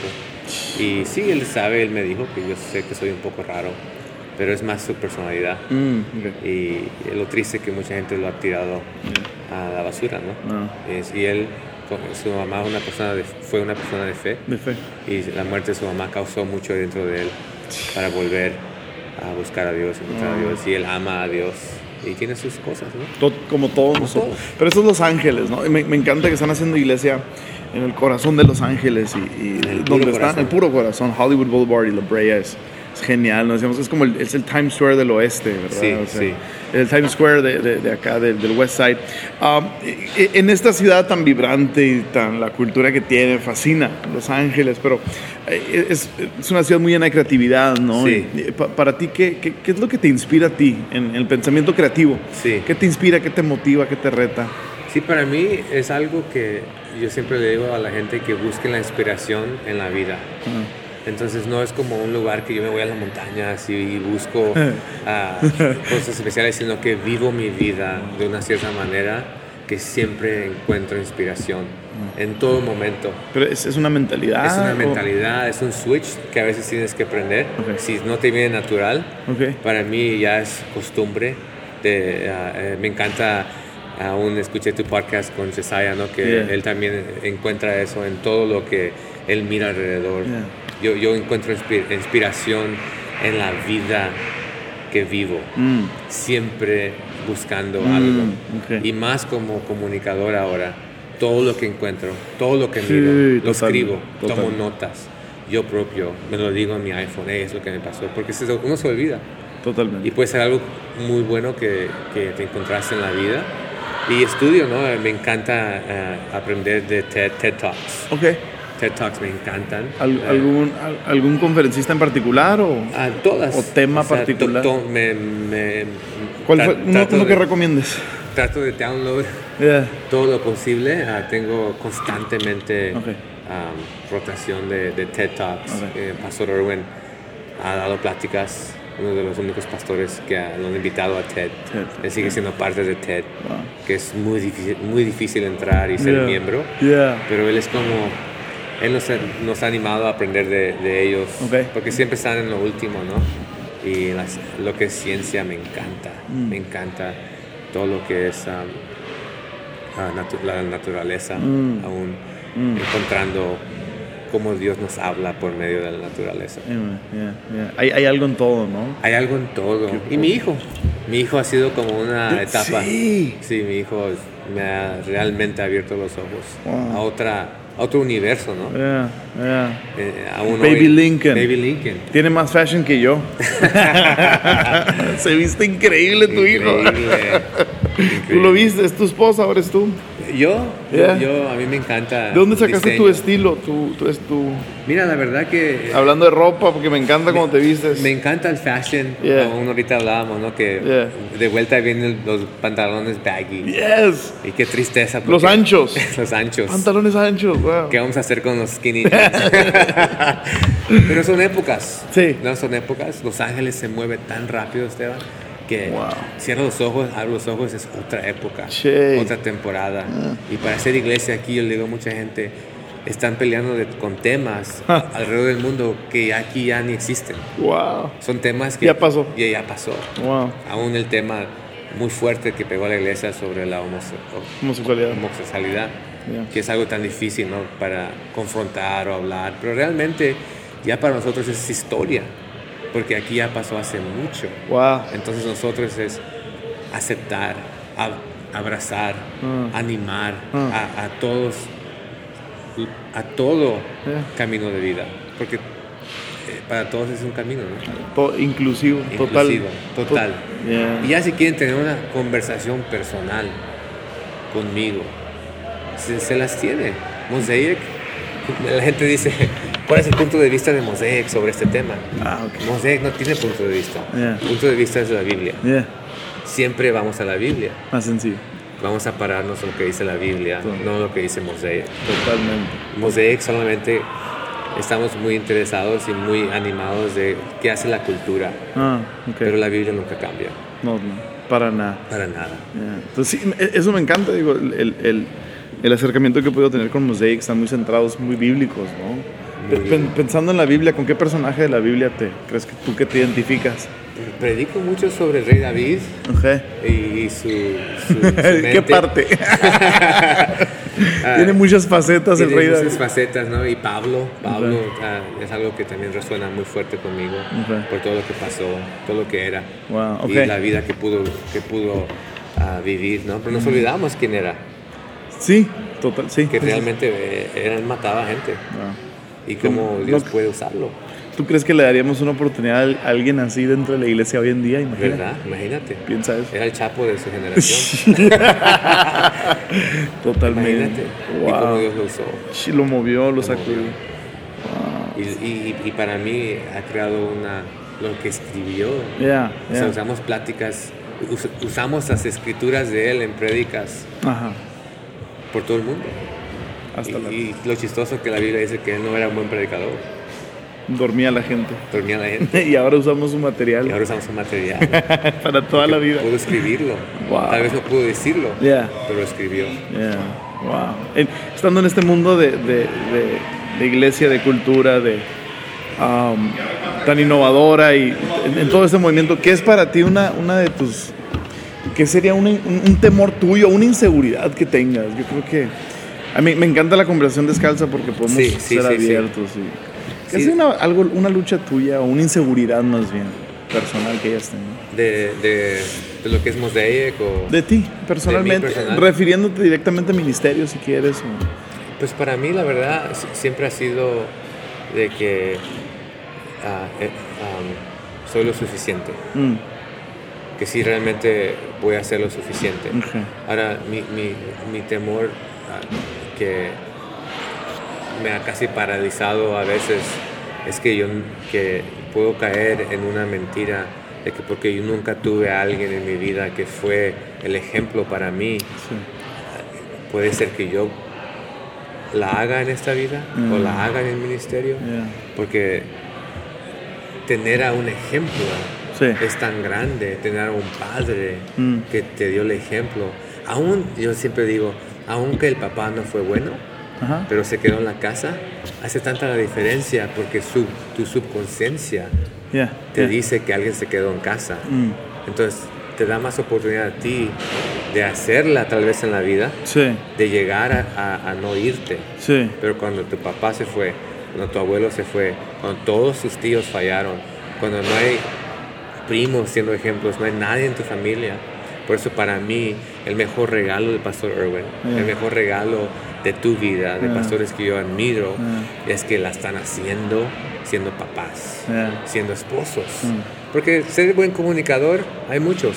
Sí, Pastor Irwin para mí es mi favorito. claro. Pero hay muchos comunicadores, pero no hay muchos que se han quedado en, la, en, esta, en este camino.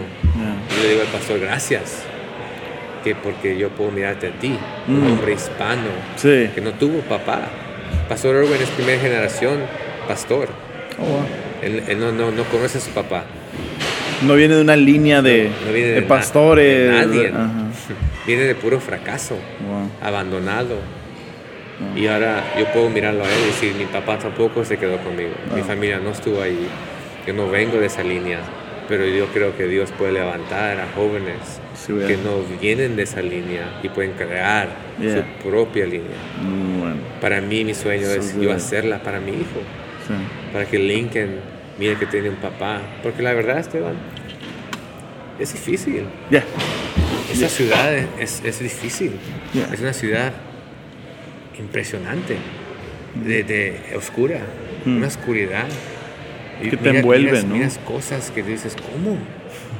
Like, what happened? ¿Cómo nos fuimos tan ¿Cómo tan nos lejos? perdimos? Ya. Y, y amigos, ¿no? pastores o, o- o gente que conozco mm. aquí en Los Ángeles que caen en cosas tan difíciles. Y digo, Dios, ayúdanos. Yeah. Y me encanta este podcast. Yeah. Y estoy contigo porque Yeah. ser vulnerables, ser abiertos, estar descalzo, decir, Estar ¿sabes qué? descalzo. Es difícil. Yeah. O sea, estamos a una decisión de regarla. Todos. Y actuamos como que no. Yeah. Pero siendo abiertos y, y- y teniendo amistades. Yo aquí, yo tengo a mis amigos como Carlos Pimentel, que es Sí. parte de MSC, es, latino, nos hablamos. somos compañeros de la vida. Yeah. Eh, Joe Smith, como conociste ahorita. Buenísimo, yeah. Buenísima gente. Yo, puedo- el Aaron McManus, que dice, hey, bro, Yeah. estoy yendo por esta batalla, Yeah. estoy pensando esos pensamientos. Yeah. Y, y- y nos ayudamos. Nos ayudamos porque todos tenemos pensamientos diferentes. Y si vienes de un recorrido Mm. como vengo yo, mucha gente me dice, me encantaría tener tu te- testimonio. No es Y digo, no cierto. es cierto. Porque tengo cosas en mi mente, cosas Wow. en mi pasado que vuelven. Uf. Algo interesante del cristianismo es que Sí. les decimos a la gente, si vienes a Cristo, eres una criatura. Mm. Eso es verdad. Sí. Pero todavía existe la vieja criatura Yeah. que, que te sigue hablando. Mm. No la puedes deshacer. Mm. Ahí está. Es como la historia de, Wow. de, de- de, eh, fue Josué, ¿no? Que Dios lo- le, le- lo- lo- le dio el nombre de Israel. Ah. Jacob. Jacob, que le dio el nombre de Israel. Y, y era como una lucha dentro de él. Ajá. Que Dios decía, hey, tú ya no eres Jacob. Pero sí soy. Pero- y, y volvía a, y es una relación Wow. con el pasado que sigue volviendo. Wow. Pero prefiero saber dónde está mi pasado Sí. y detenerlo allí y ser honesto y decir, ay sí, yo te miro, Yeah. y- pero ese ya no eres tú. Yo, Mm. yo, yo quiero romper Yes. todo pecado que ha pasado en mi generación, Mm. con mi familia. Yo quiero ser un hombre Que cambie la dirección. ¿no? cambia de dirección. Yo sé que puedo ser leal a mi esposa, Ujú. puedo ser un buen padre. Mm. Mucha gente me dice, me encanta cómo eres papá a Lincoln. Y eso resulta porque no podíamos tener hijos. Cuando no puedes tener algo, lo aprecias más. Ocho años no puedo tener hijo, Intentando y. intentando que la ciencia, que imposible. Mm. Resulta Lincoln y cambia mi vida. Wow. Ahora lo aprecio tanto porque no podíamos tener. Ahora no hay que llegar a esos extremos en la vida, Yeah. pero a veces Wow. uno necesita saber lo que no es tener. So, Para ti sería. ¿Qué sería entonces éxito? Para Para, ti en la vida. Para mí el éxito es vivir una vida con sentido, Alright. Ok. porque creciendo te enseñan que el éxito es dinero, Sí. que Posesiones, posesión, plataforma, Yeah. influencia. Yo creo que la vida con sentido, la vida teniendo a algo por qué vivir, Mm. para mí eso es el éxito, Mm. a cualquier nivel. Mm. Porque yo he conocido gente en el Amazonas. Sí. Mi papá es boliviano, Sí, yo sí, he ido a pescar en el Amazonas, me encanta la pesca. Yo he estado en la selva con gente que ni conoce el iPhone, que no conoce lo que tenemos, no conocen nada, pero son felices. Y si ellos pueden encontrar sentido en sus vidas, Con eso.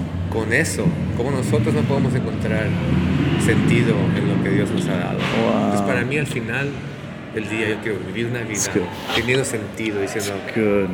¿por qué me despierto cada mañana? ¿Qué Mm. me hace enojar para poder cambiar en esta vida? Huh. ¿Qué me da coraje?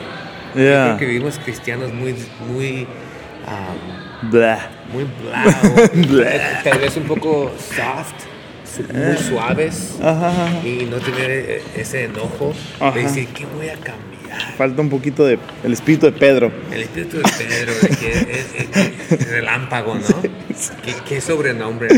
Hijos del trueno, sí. Hijo del trueno.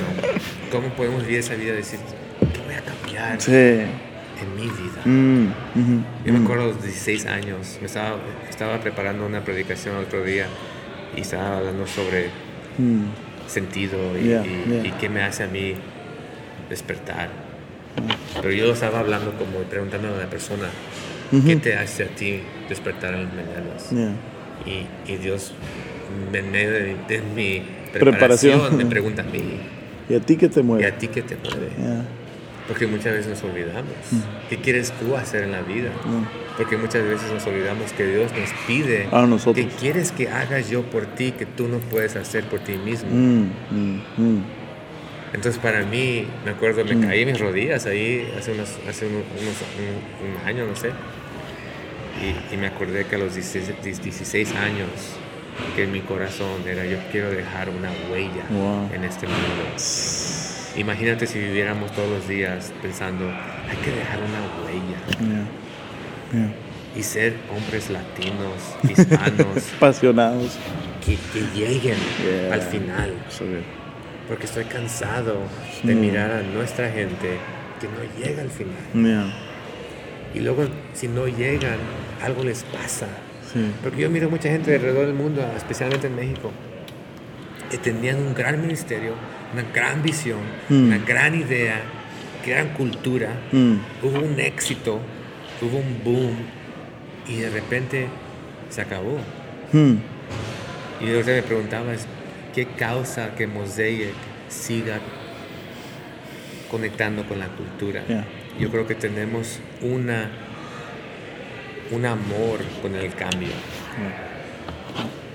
con el cambio de querer siempre innovar, Mm. de querer siempre cambiar la cultura, Yeah. de siempre, porque lo que pasa es que mucha gente llega a un lugar donde toda creatividad sale de la imitación, Sí. ¿no? Sí. Imitación, de la imitación sigue la asimilación Ajá. y luego la innovación. Yeah. Entonces cuando todos... Es natural imitar, como hablaba de mi hijo, ¿no? Sí, sí, sí. Se sí. parece a mí, habla- camina como yo, eh, no tiene opción. Te imita, Está en mi sí. casa. Me imita. Te ve, te imita. Muchas iglesias han quedado imitando Mm. a todas a las iglesias que ellos creen que están creando cultura. Sí. Pero no es, no es nada malo eso. Mm. Pero cómo podemos llegar de imitación a asimilación y luego ser innovación en tu propio país, en tu propia cultura, Tu contexto. donde tú estés, en tu contexto. No es parecerte a, a otras iglesias que tienen un nombre grande. Es como tú puedes innovar y pre- aprender uno mismo. Mm. Me encanta lo que haces con Ancla. Mm. Yo te miro, te Mm. estudiamos, aprendemos Ya, qué están haciendo ellos y aprender uno al otro.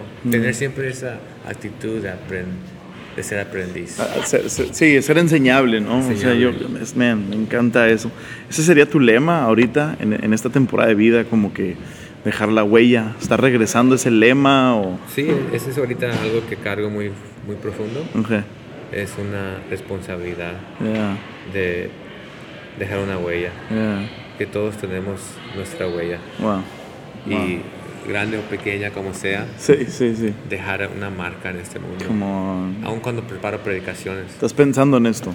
yo estoy pensando en esto. Y mi- yo quiero llegar a un punto en mi vida de solo, no solamente predicar, pero tirar una piedra al universo que Mm. marque la historia. Buenísimo. ¿Y cómo podemos hacer eso? Yo creo que siempre enamorándonos con cambio. y no ofendernos, que la gente diga, ¿cómo has cambiado? sí. Yo a veces la verdad salgo a lugares y me dicen, ay, te miras tan diferente. No te ofendas. Todos deberíamos cambiar. Yeah. Si no estás cambiando, no estás creciendo. Mm, Total. Entonces, yo, yo veo ahorita en, en- en- en el ambiente en el que estás en Mosaic, están, están como que ese es el, el- el- el lema, el mantra ahorita, ¿no? Sí. Ese es el himno que están cantando. Vamos a, Vamos. a dejar huella y están expandiendo y están. Plantando en, en Pasadena, Sí. están plantando en, en Venice, ¿verdad? Venice. Que, que- que ahorita estamos en Venice grabando esto. Actualmente. Actualmente. O Santa Monica, no sé ni dónde estamos. Estamos en Venice, en Santa Monica. Mosaic Venice en Santa Mónica. Y, y- y algo, algo más de lo, de lo que se escucha, ¿no? Los rumores que se escuchan es que se, se expande Mosaic aún a México ahora. Sí, Ah, sí, há- Háblame sí. de eso porque a mí, a mí me fascina, a mí me fascina el tema de plantación de iglesias. Sí. Es, es- es- me fascina y me fascina la idea Sí. de Mosaic ir a México. Háblame eso, que, que- háblame esa locura. Sí, es una locura, realmente es una locura porque mira, ah, yo sé que ah, Latinoamérica no estaba necesariamente en el corazón de mi pastor. Ok. Entonces, hace cinco años yo tuve este pensamiento, tuve este sueño, Wow. tuve esta idea, ¿no? De, de Sí, sí, loco, hablando con una amiga o amigos Ah. que viven en México, pensando, ¿cómo, qué pare, qué, ¿cómo se miraría una iglesia en Latinoamérica, ¿no? Sí. De Mosaic y todo. Sí. No, pues sería increíble. Empezó a nacer ese pensamiento, y luego viajando con Pastor Irwin a toda Latinoamérica, porque es como que recién Mm. está siendo conocido más en Latinoamérica. Sí. Porque es muy conocido en Europa, conocido en, en Corea. conocido Oh. Corea. En todos Estados Sí, mucha gente lo, lo conoce en Corea. Interesante. Cuando era joven iba mucho para allá. Pero nunca fue mucho a, a Latinoamérica. Ah. Resulta porque la gente no sabe ni que es hispano. Porque suena como Irwin. que no tiene acento. Ah, y el nombre y su nombre, todo. Irwin McManus, Sí. que el, el- el nombre total es un alias, Ajá. que, de- que su historia lo cuenta, ¿no? Ajá. Pero ahora resulta que viajando, conociendo Latinoamérica, nos empezamos a enamorar más con Latinoamérica y Mm. ahí resultó eh, conversaciones Yeah. descalzas. Descalzas. Con Pastor Irwin, Wow. ahí en Colombia, en Perú, viajando con él, aprendi- aprendiendo de él y los dos como soñando y pensando y nunca fue algo así, oh, vamos a ir, pero empezó un sueño Yeah. más real Yeah, y me acordé. De hace una cinco foto. años. Hace cinco años busqué una foto que puso un hashtag Wow. Mosaic México. Y la saqué y la guardé y se la enseñé al pastor como diciendo, mira lo que hemos pensado hace tanto. Entonces ahí resulta el sueño, resulta la idea y la verdad que empezamos a, a, a soñar, a- Yeah. a, a- a pensar en un futuro donde ah, podríamos conectarnos a nuestras raíces. Yeah. Pastor Erwin nació en Latinoamérica. Ujú. Ah, mis padres son latinos. Mm. Yo siempre, siempre me inculcaron el amor Por- por, mi cultura. Yeah. Mi pap- yo viví siete años en Bolivia. Mm. Hemos vivido en Tijuana. Mi gente.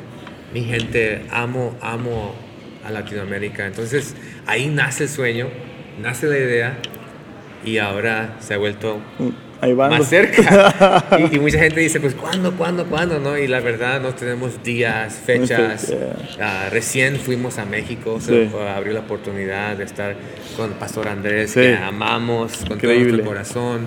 Estuvimos ahí con, en efecto y Sí. estuvo increíble. Pastor Irwin se aventó prédicas en español. En español. Y realmente fue algo impresionante. Mm. Y de ahí resulta que teníamos un tiempo abierto. Fuimos a la Ciudad de México, planeamos un, Mm. un book signing, Sí, una sí. firma de libros con Pastor Irwin ah, en el foro Shakespeare. Mm. Se puso súper chido. Hicimos, ah, tocamos dos canciones, se, se llenó el lugar. Se compartió algo. Estuvimos con Pastor Maher ahí de Mm. Comunidad V, nos apoyó Mm. a su equipo, una cosa impresionante. Y de ahí Pastor Irwin se emocionó tanto que mencionó y les dijo a todos, "Hey, ven- venimos a México, ah, hablen con Emerson y, y- y denos sus datos Wow. si quieren estar involucrados. Y yo la verdad que ni sabía que iba a decir eso, porque estábamos con el tema un poco ah, reservados porque el pastor Irwin no quiere que Latinoamérica se ponga nerviosa Mm. o, o- o gente que piensa que Mosaic viene. Mm. Nosotros tenemos dos metas. Mm. Alcanzar al más perdido que Mm. no conoce a Cristo. Sí. Y, y número dos es apoyar a la iglesia local. Ah. Que no vamos a venir tumbando puertas, no Sí. vamos a venir haciendo cosas, vamos a venir a abrirlo a abrir un lugar donde la gente que no conoce a Dios Mm. puede conectarse Mm. de una manera diferente. Yeah. Como hablábamos de la fre- frecuencia cin- 52. ¿no? Sí. Claro que van a venir gente que ya conoce a Dios. Sí. Está bien. Pero la verdad que nuestro sueño es poder, podernos ah, conectar con la gente que no conoce a Dios. Mm, E- mm. Ese es, ese es nuestro, nuestro, nuestro afán. Mm. ¿Cómo alcanzamos a esa gente? Y la verdad es, es trabajo difícil. Yeah. Me preguntaban, me- cuando llegué a la Ciudad de México a visitar, me dijeron, ¿dónde quieres ir? Y le dije, yo quiero ir a la zona rosa. ¿Por qué quieres ir allí? ¿Cómo vas a ir a un lugar así? Ahí no va la gente. Mm. Yo quería ir donde yo podría sentir, Mm. donde la gente yo sé que se siente tan lejos de Dios. Yeah. Ah, Porque si no sientes a la ciudad, no tienes el derecho Mm. de hablar con la ciudad. Wow. Muchas veces estamos hablando con gente que no sentimos Wow. Y no conectamos con ellos. Yo quería ir a lugares donde el pecado abunda, Abunda. porque yo sé que la gracia abunda. Muy bien. Y de ahí Sí. empieza este rollo, ¿no? ¿Cómo alcanzamos a esas personas? Y, y- y gente que yo no conozco, ahí en la calle, hablando con ellos. hey, you know, y no hablando de iglesia, hablando de la vida. Vida. Yeah. Y si, si tu vida no es irresistible, no esperes que nadie te siga. yeah. mucha gente me dice, pero ¿cómo le haces? ¿Cómo te sigue la gente? Vive tu vida de una manera irresistible Mm. y no van a tener opción más que seguirte. Come on. Mucha gente dice, no, pero hay que apuntar todo a Jesús. Mi vida es Jesús. Yeah. La gente seguía a Pablo antes de que seguían a Jesús. Mm. Pero nos olvidamos de eso. No, no, no, tiene que ser todo Jesús. Yeah. Claro que todo es Jesús. Pero si tu vida, si la vida de Pablo no era tan irresistible, Yeah. nunca llegarían a Jesús. Dice que eran discípulos de Pablo, antes de que eran discípulos de Jesús. Ujú, ujú, ujú. Entonces yo creo que ahí hay algo que hemos fallado o no he visto de cómo podemos ser como Pablo. No, y eso carga una, digo, eso carga una responsabilidad, pues, ¿no? O sea, decimos, ah, a lo mejor decimos, ah, Jesús, Jesús, Jesús, que sí es cierto, pues, pero a veces, a veces el único Jesús que van a ver es uno mismo, ¿no? Wow, that's O good, sea, yeah. A veces nada más nos ven a nosotros, ¿no? tú eres Me- ¿Qué- Yeah. qué- ¿Cómo te sientes en esto? ¿En- en- ¿Aterrorizado? Mira, ¿sabes ¿Emocionado? ¿Nervioso? ¿O ¿Sabes ni lo has pensado porque están tan rápido? emocionado, ¿no? Así a, a- Yes. a- vamos a, tomar a, toda Latinoamérica y súper contento. Sí. Pero el momento que llegué al pastor, el momento que conoció la ciudad y se enamoró con la ciudad, realmente le decía, no puede ser que eso existe aquí. y una ciudad tan creativa, tan cultural Sí. como esta ciudad sea mirada como un lugar peligroso, o un lugar... Mm. Es mágica la Ciudad de es- es- México, Es, mágica. es- Entonces pastor se enamoró y ahí me empecé... Ahí me entró el temor. Pero él también necesitaba que yo tuviera un poco de temor. Claro.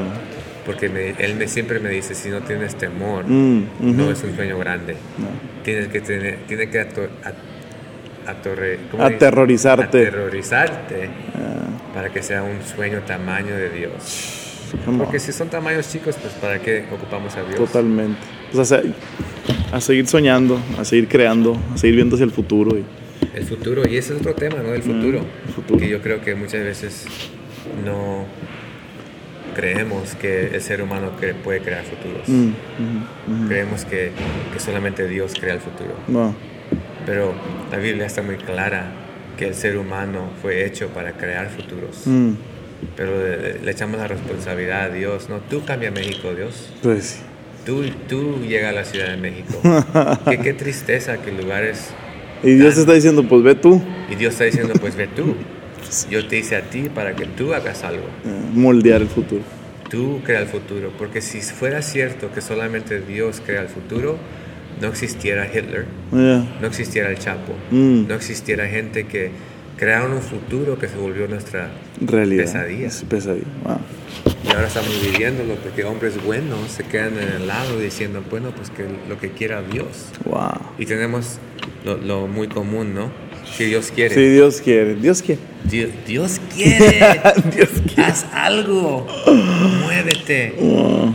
You know, cambia el mundo, cambia el futuro de tu ciudad, cambia Man. tus amistades, tu familia, Totalmente. totalmente. Estamos emocionados, se está acercando más. Estamos preparándonos para Mosaic Conference, nuestra Yes. segunda. Yes. ¿Cuándo son las fechas? El septiembre 21 Ah, ok. al 23. Increíble. Ace Hotel, Come on. downtown LA. Estás invitado. Hay que crear el Va a futuro. estar increíble. Um, hay que crear el futuro. Tenemos Yeah. gente impresionante que va a venir. Y más que nada, queremos tener una conversación con la iglesia. Mm, mm. Y siempre cre- creamos oportunidad, aún en conferencia, que la gente conozca a Cristo. Ok. Ah, ok. Entonces siempre hay oportunidades que abrimos ese espacio para que la gente conozca. Man. Siempre, siempre la conversación está con la gente que no conoce a Dios. Man.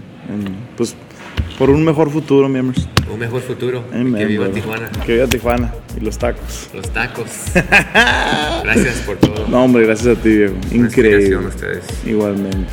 Hasta la próxima, guys. próxima.